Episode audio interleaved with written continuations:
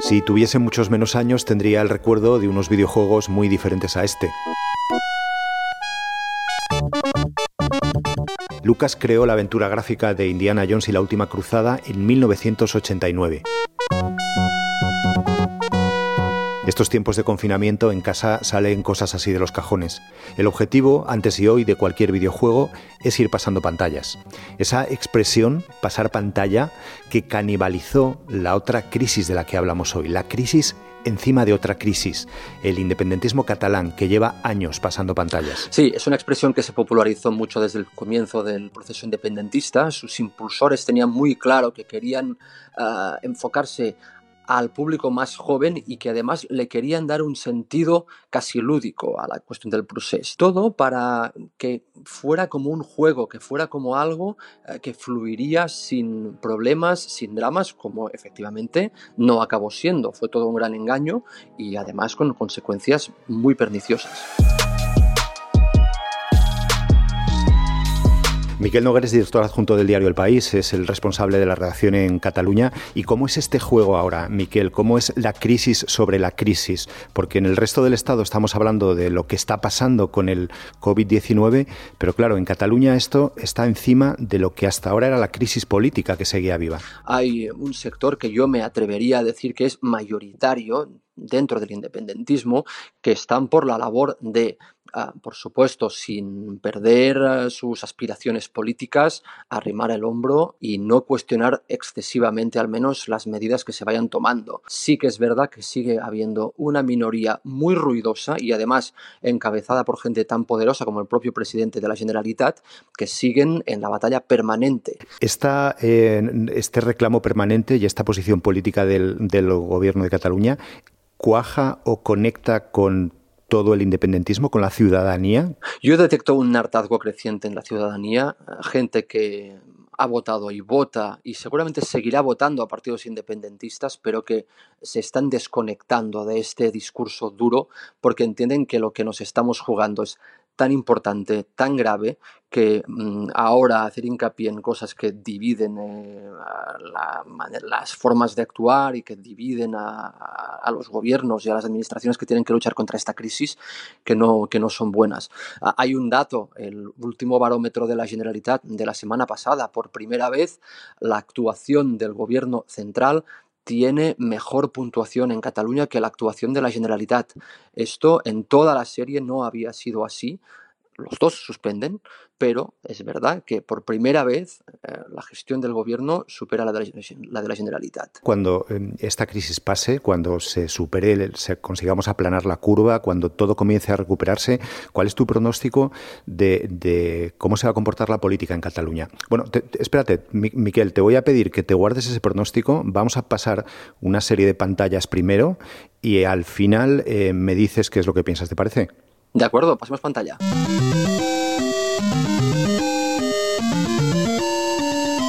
En esta primera pantalla vamos a analizar cómo están los datos en Cataluña en comparación con el resto de España con Kiko Llaneras, que es uno de los responsables de toda la cobertura de datos que se está haciendo ahora mismo en el país. Kiko, ¿tú ves algo diferente que te llama la atención en, en lo que es la evolución de la enfermedad en Cataluña con respecto al resto de España? Bueno, yo creo que tiene elementos, muchos elementos de semejanza, es decir, ha, tenido dos etapas, ¿no? Un crecimiento lento al principio y luego unos días donde los casos se dispararon muy fuerte. Y sí creo que tiene un, un, pequeño elemento diferencial que comparte con más comunidades autónomas, que es que en los últimos cuatro o cinco días el ritmo al que crecen los fallecidos parece más o menos estable. Tiene ahora un ritmo de crecimiento no demasiado elevado. Insisto, con datos de los últimos cuatro o cinco días, y que por desgracia hemos visto en esta crisis que, que, las cosas pueden cambiar muy deprisa.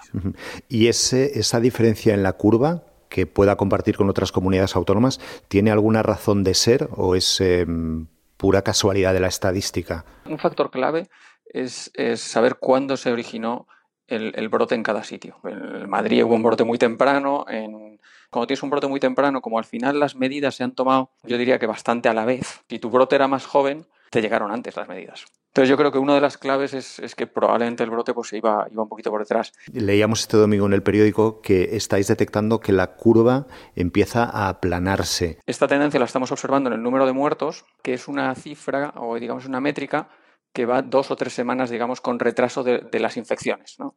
Es decir, eh, desde que alguien se infecta hasta que fallece pasan eso, varias semanas. Entonces, si ya en el número de muertos estamos viendo un cierto aplanamiento, eso significa que probablemente el número de infecciones se está reduciendo mucho más. ¿Creéis que la curva más o menos se comportaría de forma uniforme en todas las comunidades autónomas?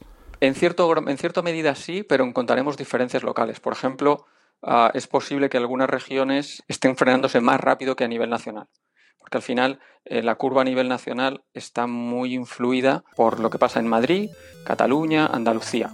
Al final por, por población y pues tienen un número de casos mayor.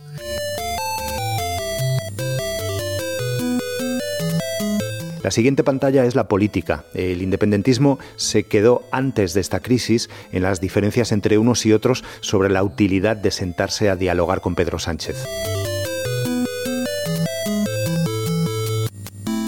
De repente eh, nos encontramos con que nadie habla de Cataluña, los grupos independentistas lo llevan bastante mal porque en todo momento el gobierno de Pedro Sánchez dependía del acuerdo de, al menos Esquerra Republicana y también Junts per Catalunya. Milagros Pérez Oliva es analista del diario El País. Y el, y el tema del proceso ha desaparecido del primer plano político y obviamente lo ha ocupado el coronavirus. Pero no está el independentismo, diríamos, eh, pacífico, no está. Eh, mira, acabamos de escuchar ahora mismo una conferencia de prensa y el consejero de Interior ha utilizado mm, sistemáticamente varias veces la expresión de que en Cataluña las cosas irían mejor en diferentes momentos, iría mejor la asistencia sanitaria, iría mejor los suministros de material de protección, iría mejor eh, la contención del virus si no tuviéramos, y él ha dicho textualmente y varias veces, esta subordinación, esta camisa de fuerza, esta camisa de fuerza que nos oprime, esta jaula en la que estamos encerrados, esta situación de subordinación al gobierno de España. Y es una forma muy descarada, grotesca incluso, yo diría, de, de mantener vivo un, planteamiento que tanto en las expresiones como en los gestos pretende hacer creer que aquí las cosas se harían de otra manera, por supuesto mejor, y que el gobierno llega tarde y se equivoca constantemente. ¿Por qué?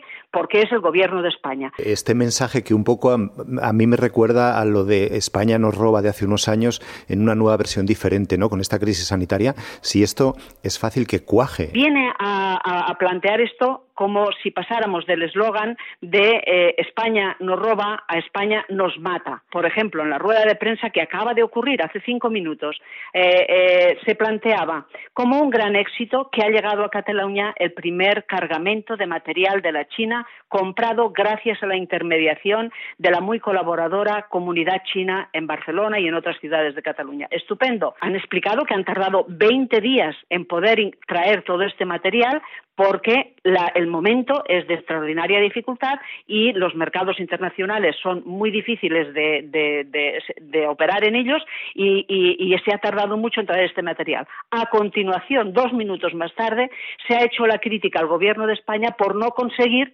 este material rápidamente. Es decir, que las dificultades que tiene el Gobierno de Cataluña para encontrar material no son dificultades, eso es heroicidad. Y en cambio, el retraso que con las mismas dificultades tiene el Gobierno de España, eso es una manera de, perjudicar a Cataluña. Cuando empezó todo esto, eh, en el asunto catalán hablábamos de las diferencias cada vez mayores que había entre Esquerra Republicana de Cataluña y Junts per Cataluña o el, nacionalismo más eh, radical de, que, venía de Waterloo. Eh, ¿Todo lo que está pasando aumenta esa división? No, yo creo que la crisis lo que está haciendo es eh, cohesionar al gobierno catalán.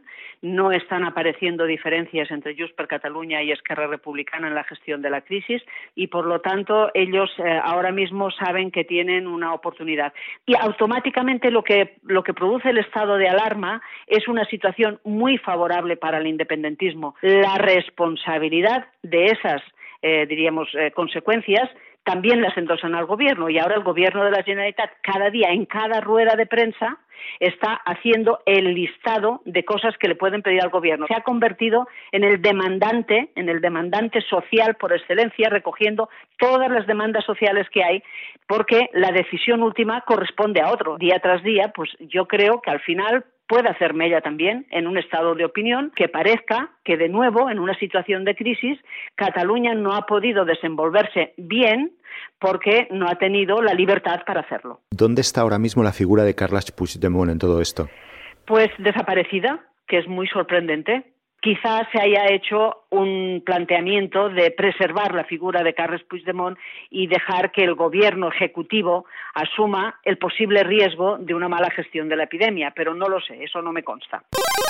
Ahora sí, Miquel, después de todo esto que hemos escuchado de, Kiko Llaneras y de, y de Milagros Pérez Oliva, ¿cuál es tu pronóstico de lo que puede suceder en Cataluña políticamente cuando toda esta crisis se supere? Yo no soy excesivamente optimista respecto al cambio que pueda haber en el discurso del independentismo y en su forma de, actuar, porque yo creo que de esta crisis saldremos con todos los nacionalismos, y todos son todos, reforzados. Y lo veremos en Europa, lo veremos en España y lo veremos también, por supuesto, en Cataluña.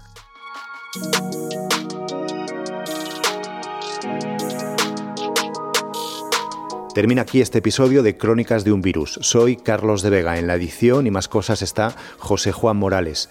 Si quieres una bola extra, nos puedes escuchar también mañana o puedes escribirnos a audio.elpaís.es. María Jesús Tagle estudia bachillerato en Chile y se pregunta por la participación ciudadana y el papel que cada uno podemos jugar.